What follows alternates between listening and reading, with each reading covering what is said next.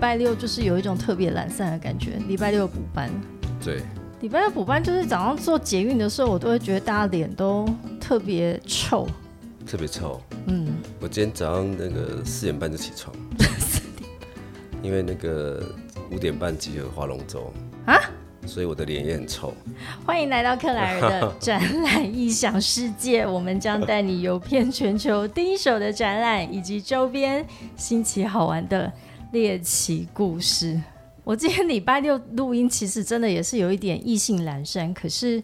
昨天才刚刚跟我们的制作人聊过，他说：“哎，你你知道我今天我们节目已经快迈入两百集了。”他说：“主持人的声音听起来一直都还是非常有热情啊，哈！但是今天是唯一我觉得有一点点想睡觉的时候，就是因为跟他起拜了，对，周末，对。可是今天我们的这个系列是二零二三年全新的一个系列，是颠覆人生对谈。”聊聊那一场翻转你我人生的展览以及会议。今天邀请到的来宾是欧元形象的创意总监 Brian。呃，大家好，我是 Brian。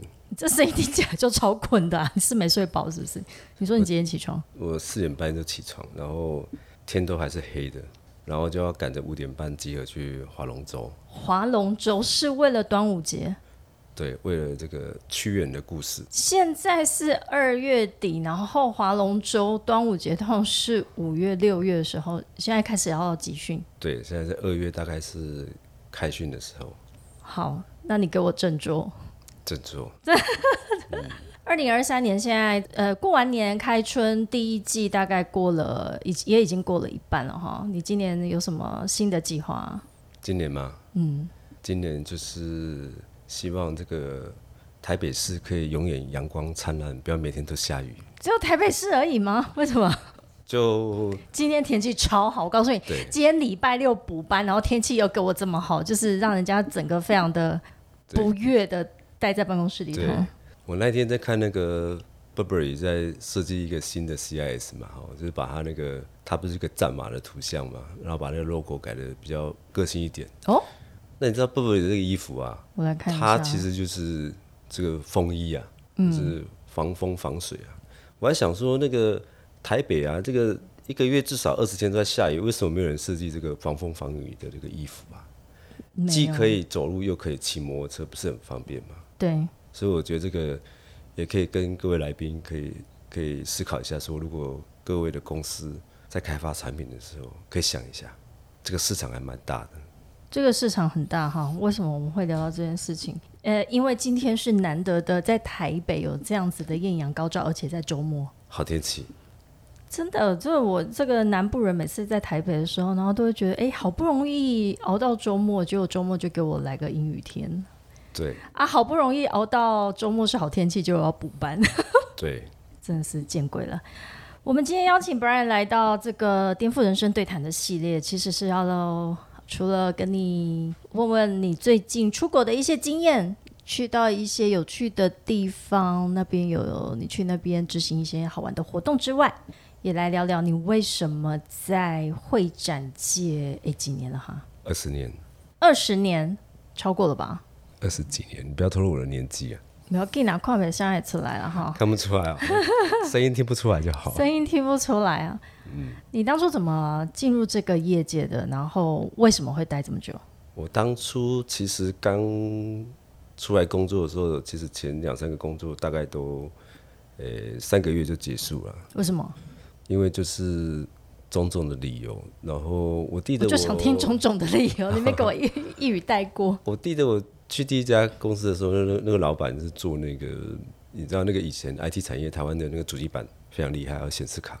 嗯，他专门是做那个光华商场所有你看到那些显示卡电脑的包装盒，然后以前都陈列的满山满谷嘛，然后那个老板就专门做那个包装盒，就可以生意非常好。嗯，然后我就去那边做，然后做做我发现，好像他那个科技感的表现，在我这个个人的这个风格表现来，好像没有特别突出。嗯，就是他非常多的影像跟动态。那我就大概这阵子，我就跟那个老板讲说，我觉得这跟我想象的东西不太一样。然后他说不会啊，这个其实蛮好玩。然后他每次出去哪里都骑摩托车带我去，你知道吗？他就很喜欢出门就带我到处晃。嗯。然后最后我还是跟他讲说，这个好像没有那么有兴趣，那你那时候做的是什么？是设计还是业务？就包装盒的设计。包装盒的设计，那他带带你出去是要去跟客户去洽谈？没有啊，他就就去哪里就叫我跟着他，然后就摩托车载我到处跑，我也不知道，就很像那个好兄弟一样，然 后就带我出门这样。所以我要离开的时候，他非常的无法相信，就是平常这个要出门就再来再去，为什么他还是要离选择离对你这么好，对，嗯。但我觉得他真的很好，只是说我对于这件事情的理解还没有办法很明确，所以就是如果呃与与会有一些。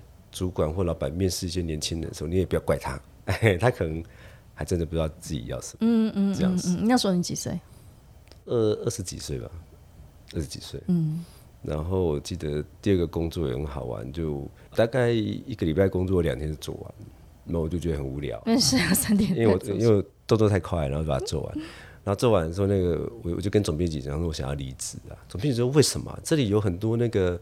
国外的那个那时候很多国外的那个文编哦，女生哦，那个 team 全部都女生，嗯，有些那语言能力都很好。我竟然还想离开？所以说你旁边有那么多漂亮的那个写文章的女生，那你就在里面做设计很轻松啊，就做完就好啦。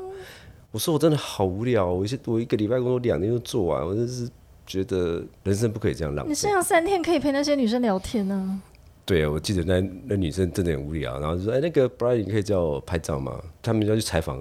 拍照就叫去跟他们拍照，嗯，但是这个也不是我人生的志向然后第三个工作就是来到这个会展界，会展界，嗯，然后我发现我根本没办法休息，就是天壤之别啊！一个就是一下做完，一个是我工作做不完。那时候是台湾算是这个会展发展，就是国外接单的一个，算是一个非常高度的发展期，所以很多厂商都去德国展览，满山满谷的这个产品开发，还有。新品，然后客户都是晚上来座椅旁边说：“我可以等你做完吗？做到一两点我都等，就坐在旁边等你做事。”客户坐在旁边等你啊？对，因为他想要把行路拿走，因为要参展。嗯，每个人都很积极、很竞争，所以那时候的工作基本上没有十二点是离不开位置的。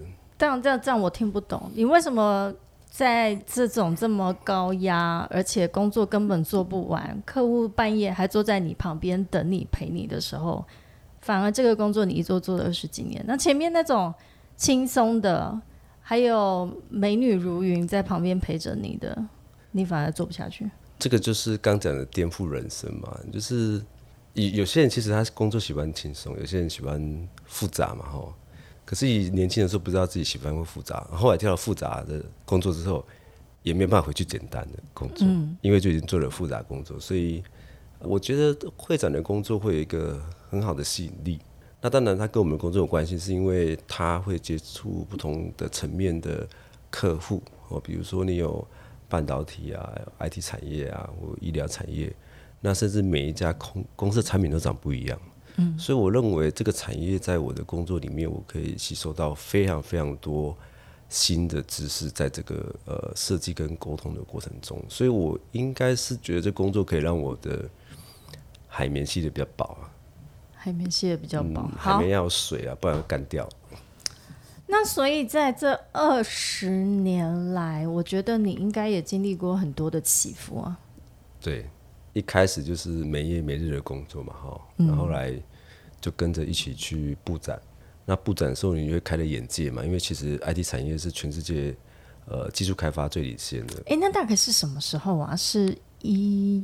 啊，大概有二十五年到三十年前，所以是一九九零年代。对，然后我记得那时候我看到印象最深刻的是那个 BenQ 并购那个德国的西门子。嗯，然后那一年好像是世界足球，所以这个 BenQ 是整个这个 CB 展览的展位最大，然后是台湾的厂商。CB 也就是汉诺威电脑展。对，有史以来你会发现哇，那个一个展位。快占一个馆的一半，嗯，啊，整个馆就弄成一个这个变形的足球场，哇，超级棒，超级是在那个年代的台湾之光，哎，对，真真的是很厉害，因为像这种国际展览哈，我们看到大概都是德国的公司或日本的公司，然后它的展位是最国际化也是最大，啊，当然那时候的韩国的闪送其实也在里面，嗯嗯，可是韩国的闪送其实没有现在这么大，嗯，但它其实在。国际上也是跟像跟 Nokia 一样的的比例的地位，但是闪送还在还在持续，但 Nokia 就消失了嘛。嗯嗯。所以我觉得在这个会展的里面，你可以非常有国际观了。我认为可以看到全世界的样貌。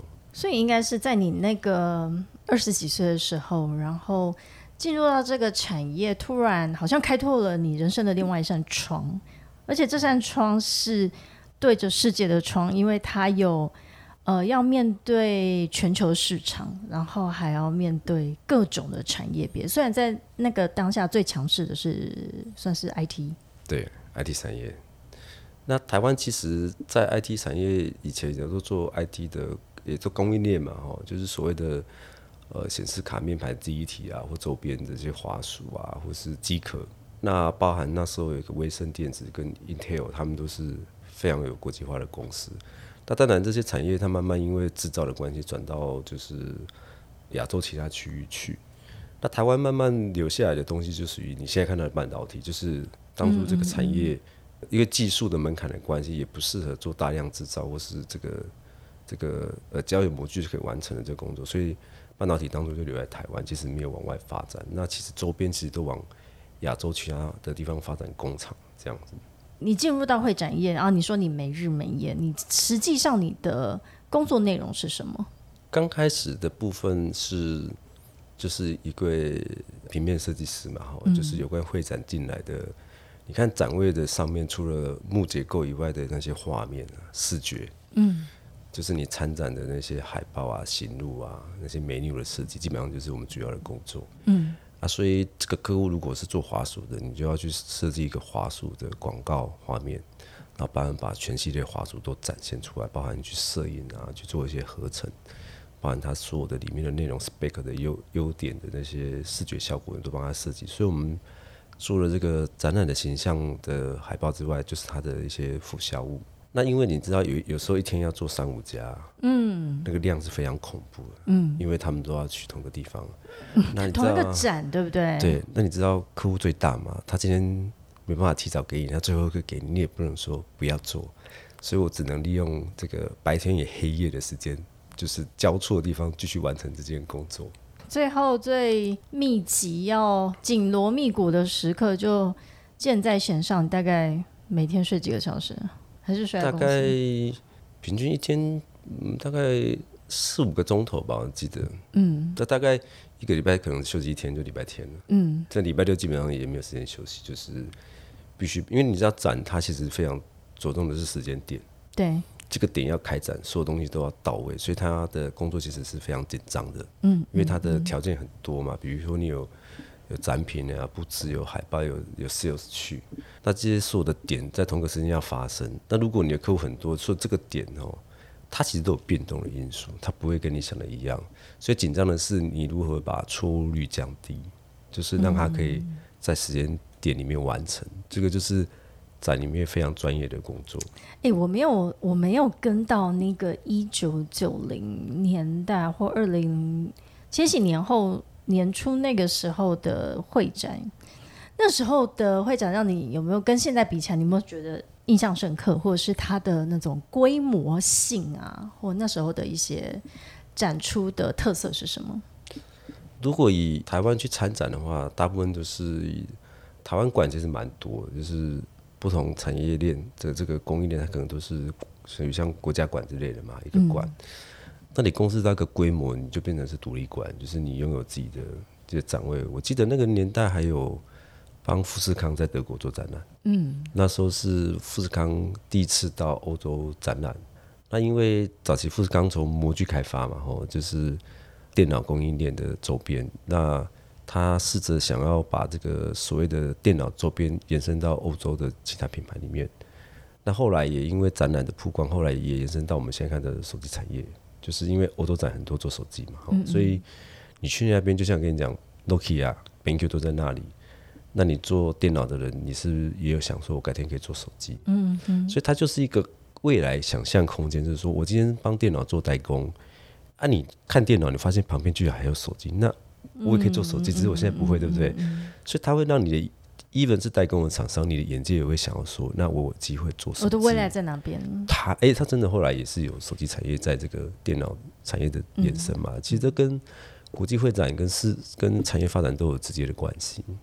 哎、所以那个年代，要或者我们也也不是说现在就没有了哈，就是那时候的每一年的展览，对于每一个公司它的整年度的行销预算或者是它的规划，它都是非常重要的一个 milestone，就是他今年必须要做这件事情，是跟着这个展期跑的。对，那外销的这个企业啊，其实他们他们在市场推广的时候，其实都会有一个渐进式，就是说我第一次参展，我可能会接触到一些呃，可能来找你，他不一定给订单。所以为什么说那个展它持续，就是他可能第二年、第三年才发订单给他，嗯，所以有可能你在第三年会有两家新客户找你，嗯，那你这个区域可能累积三个，另外区域一个累积三个，所以那个公司的规模啊，其实都跟这个国际展览有直接关系。如果你没有去走，你就台湾市场这一块，嗯嗯，那你同质性竞争，你要做两三倍的成长，其实很难嘛。但区域性的代工有可能，你今年跟明年的业绩就成长了二十五趴，是因为呃 v i v 在中东的每个国家委托你做一个零件，那他跟你签了一个合约，就是他希望你帮他做一些比较精致的刻字，别人做不到。那台湾这东西很细，就台湾有一些精密制造，它是透过这种代工关系跟合作关系所磨练出来。所以国际化的这个领域，其实对台湾的经济的占比，其实也是也是蛮高的。所以这个展览的重要性啊，好像就是在那个年代，所以 even 到现在，而且今年二零二三年国境刚，哎，应该说去年第四季国境也开放了，然后到现在算是整个会展界都已经复苏。我觉得它好像没有因为时代的更迭，或者是说因为疫情之后。改变了展览这个到现场大家面对面实体的去接触它的重要性，并没有因此这样被削弱。就以去年第四季来讲，其实在世界的一些会展的开放，其实流通，其实在亚洲区第四季大概也都陆陆续开放了，所以大部分的客户或企业倾向于到当地去做直接沟通，是因为。呃，其实产品是给人用的嘛。哦如果你一直看虚拟的画面，其实他永远摸不到，而且也没办法很直接的沟通，或是 touch 到那个产品。所以虚拟是一个辅助了，但是以现在看起来，其实实体展览还是企业里面的优先的规划。所以那时候有去了一场这个，你在好像那其实你你那时候去了日本大阪，然后那个时候好像还不是真的国境开放的时候。对，在你好像那时候连光签证都还搞蛮久的。对，在去年九月的时候，有因为委托这个一个专案是台湾精品在大阪的一个体验店哦，那这个专案也算是这个疫情这这么多年来首发，就是从来都没有那么多去地区就去到日本。去到日本的那个这个过程中，其实非常惊险，是因为 惊险啊，用到“惊险”两个字。对，因为我们就时间到要去去布展的时候，突然这个日本的签证其实它是要 interview 的，嗯，所以一般正常我们可能两周前去，一般正常三五天就结束了。哎，come on，没有正正常是不用 interview，正常是拿着台湾护照就可以直接进去了。对，所以那一次他就是因为有管制入境人数，所以他的 interview 排的非常长，就是你今天去申请，可能一个月后才能出去面试，而且他那时候很好啊，他管制另另外旁边那个人，他要你提供你的身份证的配偶，你知道为什么吗？什么意思？我听不懂。嗯，因为那时候还没开放，他怕你出去恰上其实是出去玩的，所以他要知道。跟你同行的人是不是你的配偶还是是同事？他什么意思？就是说，如果是配偶的话，就确定你是去玩的。因为他这个人很少，每个人都要出去，嗯，他要管控。有些人是不去去商务，他要接着去旅游嘛，所以他必须从关系里面就知道说，其实你真的是工作。嗯，那有些去配偶就说啊，你你不是你配偶，你要去干嘛？就是你可能假借这个商务去去玩。所以他说连这个身份证都要查，所以那时候哇，那个时候真的是非常的。严谨哦！对对对对对，然后我记得第一个是签证时间其实蛮不稳定的，风险高。那另外一个是你还要做 PCR 哦，对 PCR。所以你如果出发前有问题，你也出不去，所以它的关卡其实是好几层。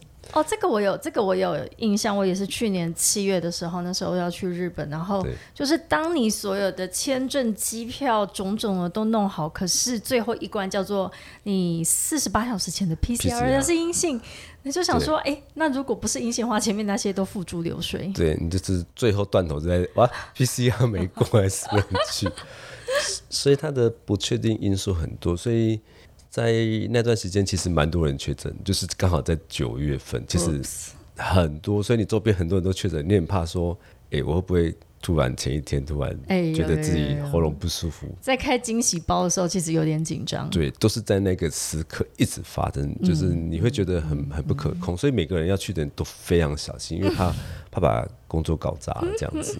好，所以你那时候去到日本大阪的这个工作的是内容是什么？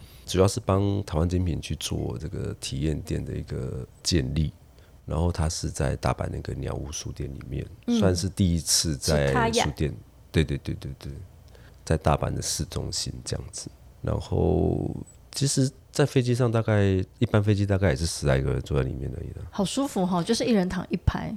对，甚至可以好几排，因为这个空姐也不敢靠近你嘛，所以大家都坐人送，所以就是空姐也怕你，然后旁边也怕你，所以坐人让，大概十十来个人。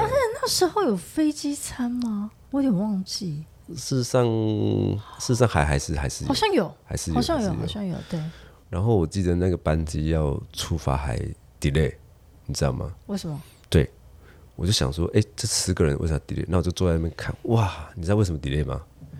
因为他在入库，货物入库，就是原来载人的飞机，它就是大量的送货，啊，它它也是有当货机的功能啊。对，就是你的行李箱的位置，它拿来送货，所以我我靠，这样生意也可以很好哎、当然了、当然了，所以我才想说，哦，飞机也会 delay 是因为要送货，人不重要了，人还会有带细菌，然后货比较不会有。对，而且可能货货的那个机位的价格更高。嗯嗯，对，所以那时候到，诶，那算是你疫情过后的第一次出国吗？就是算是日本，这算解放吗？其实他他也是管制人数跟 PCR，就进去。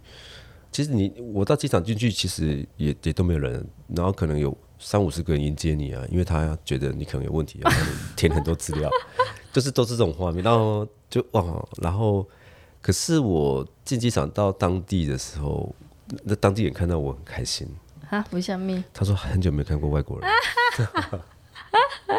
咪咪咪咪也是东方脸孔，但是很久没有看到外国人。对他听你讲话说哇，终于开放了，怎么会有外国人来？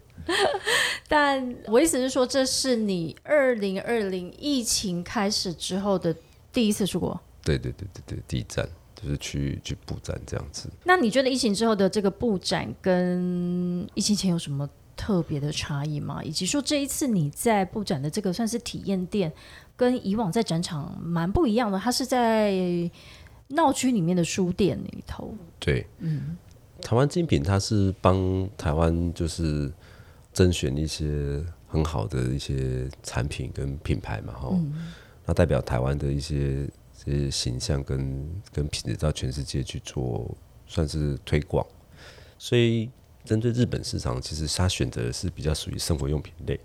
那当然说，一般的会展其实都在展览馆，它这个展览其实要打破传统的形态，就是走入生活里面。嗯哼。那我们印象中，其实像这种展，其实都会在会展中心里面举办。大部分都是对，所以他在首发其实做一个突破，就是我直接拿到消费者面前，告诉你说，哎、台湾有这些产品。然后它其实除了展示商品之外，它还有跟乐天做导购的功能，就是你看完体验店东西，你摸完嘛，接触完，事实上你可以直接扫这 QR code 到乐天里面去做消费。啊，然后直接送到家里。对，因为乐天就是电商的配销嘛，它就直接有服务可以配送给你，所以它是一个虚加实的结合结合啦。实体就是说，一般的实体店我们就是以以产品展示为主嘛，就是说如果参展的 buyer 就是看东西，我可以解释。但它其实，在境界就是说我展示商品的同时，我也在卖我的东西。嗯，然后卖东西的的同时，在这个展览期间，也找了很多记者，还有当地知名的网红来这边做报道。所以除了这个乐天之外，它在数位的上面也做了串联跟揭露，让很多人知道。那知道了这个这个讯息之后，有些人可能在大阪他会过来看，那有些人可能不在大阪，他会透过这个影片去电商里面消费。所以它等于是一个 model，告诉你说哦，台湾有这些品牌，你可以来体验。那这个店除了体验之外，它其实也是像一个摄影棚。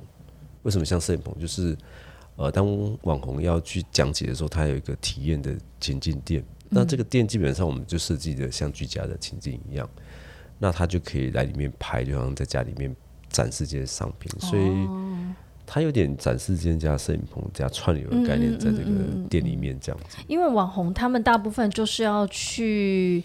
介绍他使用这个产品，他的对第一手的报道嘛，所以你会把那个展间的情境，把它规划成像是他在家里面使用的对对对样子。对，然后我们也做了一些数位的体验，就是说产品很静态嘛，哈。那有些产品就是网红他在播放，其实它有一定的周期。那其他的，如果说消费者走过去的时候，他其实有数位面板，他可以自己点开来看这个影片的介绍。所以变成说静态的展示，在疫情后加入多媒体的展示比例，事实上它会逐渐变高，因为现在手机很方便嘛，哈。那如果说我看到这影片播放，我就可以知道你的产品功能，我就不用去读很多字，你就是演给我看或拍给我看。所以有可能一个产品要用一本行录去解释的时候，它现在可能透过三十秒就可以知道你的产品的优点，或者它需不需要这个产品。那我觉得在疫情后的这个转变，其实对于数位的部分还有体感的部分，其实也是强化了蛮多的。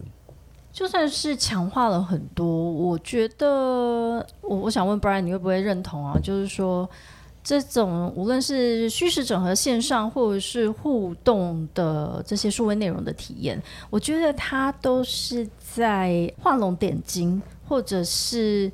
更优化这个体验的过程，但是这个体验的过程其实它还是必须在一个实体的空间里面去做一个呈现。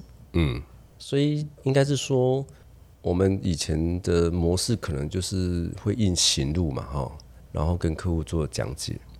那现在就是说有个概念，就是说以前的行路你怎么把它？转成影片的方式解释给客户，嗯，然后影片的方式你可以放在很多的媒体去做被播放，比如说你的网站里面的数位的 data，或是数数位平台里面的 data，或是其他就是主题汇流的平台，你也可以从很多平台去做这样的上面就包含我们今天的这个这个 p a c k a g e 它也是一种数位的平台，它是透过透过声音嘛，嗯。那书的东西是透过影像去做传达，那这个媒媒体的使用其实它会比以前更多元。那如果你是会利用的人，其实你会发现你的延展的空间比较大。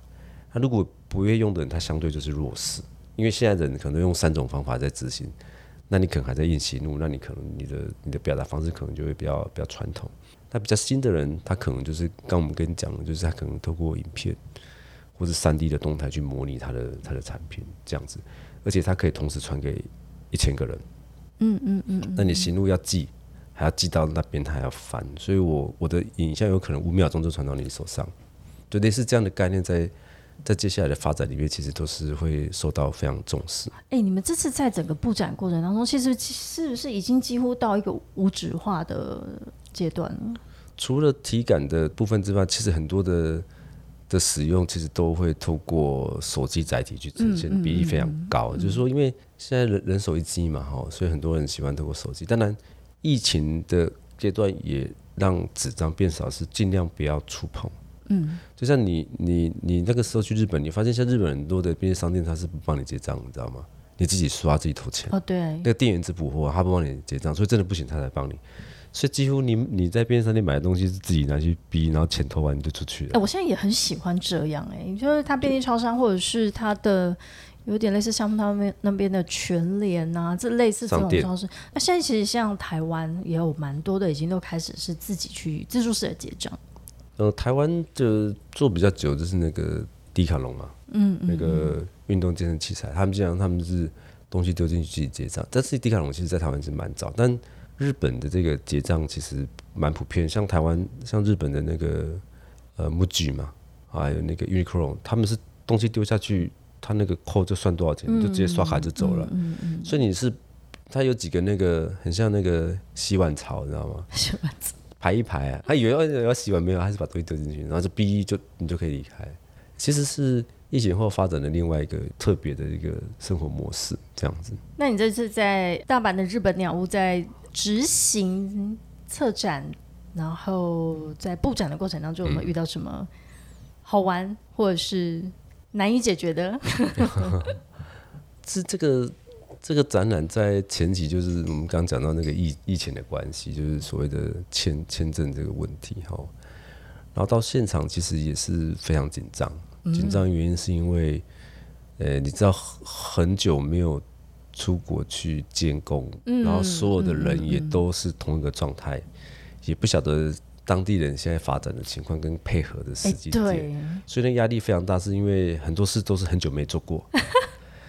就是人人也不一定是同一批，然后对话也要重新开启。对，飞机也进去也跟以前画面不一样，都没有人，然后到机场也都没有人，从零开始。对，然后到现场会觉得说，哎、到时候不会发生什么事情。所以，那因为我们这次展览的产品非常多，嗯，有五十几个品牌，所以我们在前置这产品的规划其实花蛮多时间，就是你怎么把这这么多的产品规划在一个空间里面，而且是非常融洽。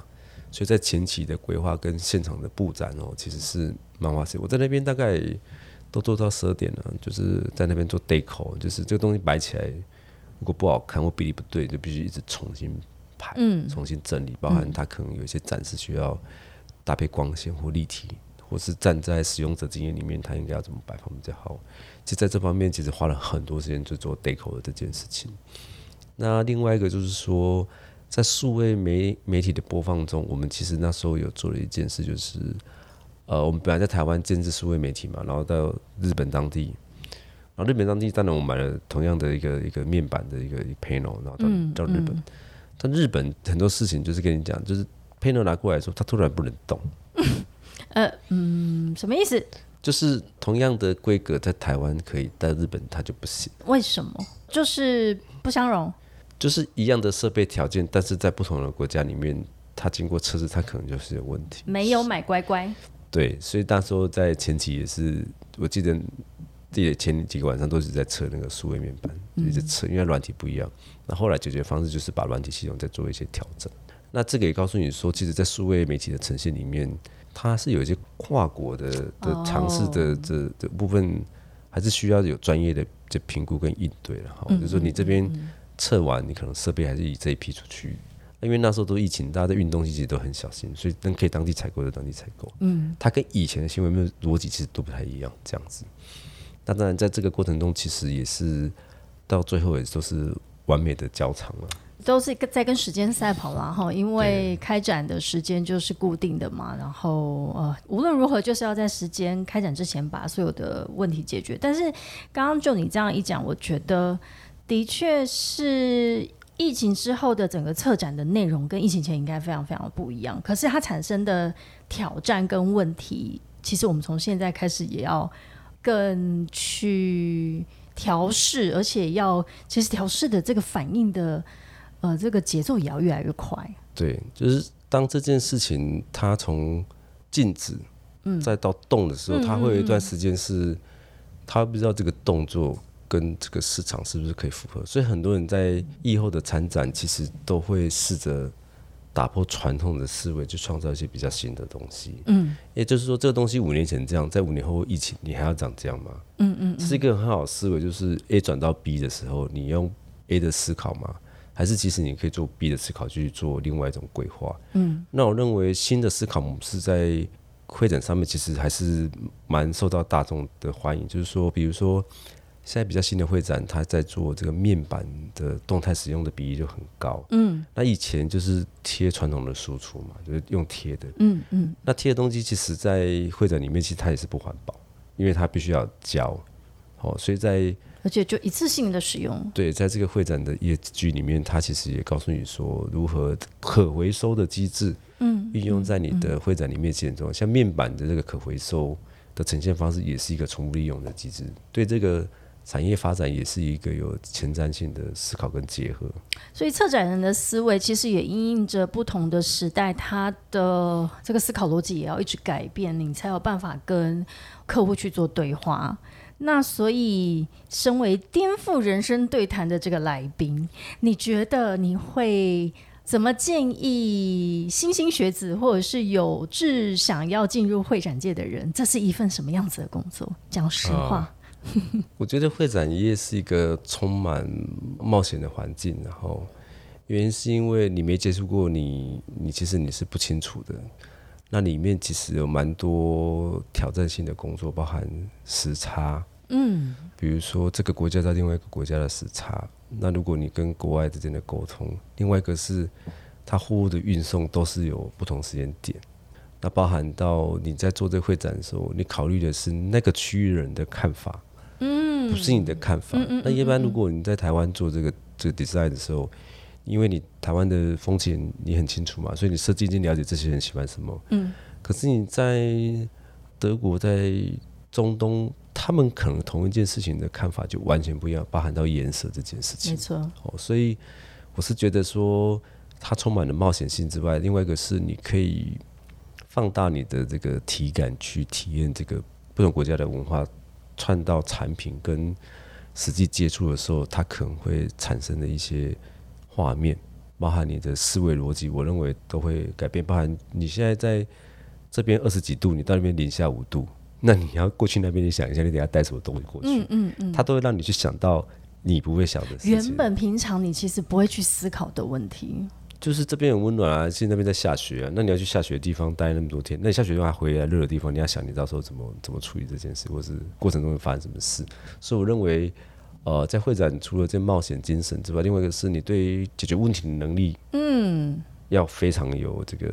耐心，嗯，因为大部分都是除了专业之外，都要解决现场很多这个区域性的问题，包含语言的问题，也也是其中一个项目这样子。因为没有人可以告诉你，或者是说没有什么准备百分之百到现场就都不会出问题的。对，所以这个变成是冒险家精神，蛮适合做会展产业的。嗯，今天最后的一个结论就是要有冒险家的精神，而且要有。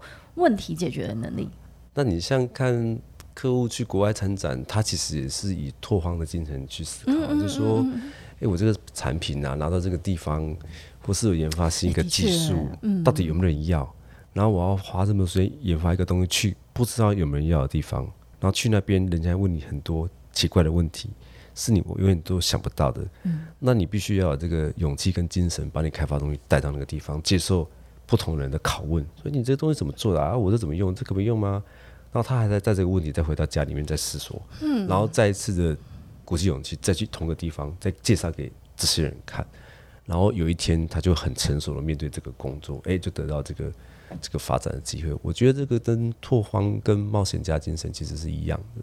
所以代表我们在会展从业的人员，其实你也是要陪伴着你的客户，在他的那个冒险拓展的旅程当中，你去陪他去解决他的问题。对，就像是你今天如果去非洲参展，你就想想，你就闯入一个丛林里面。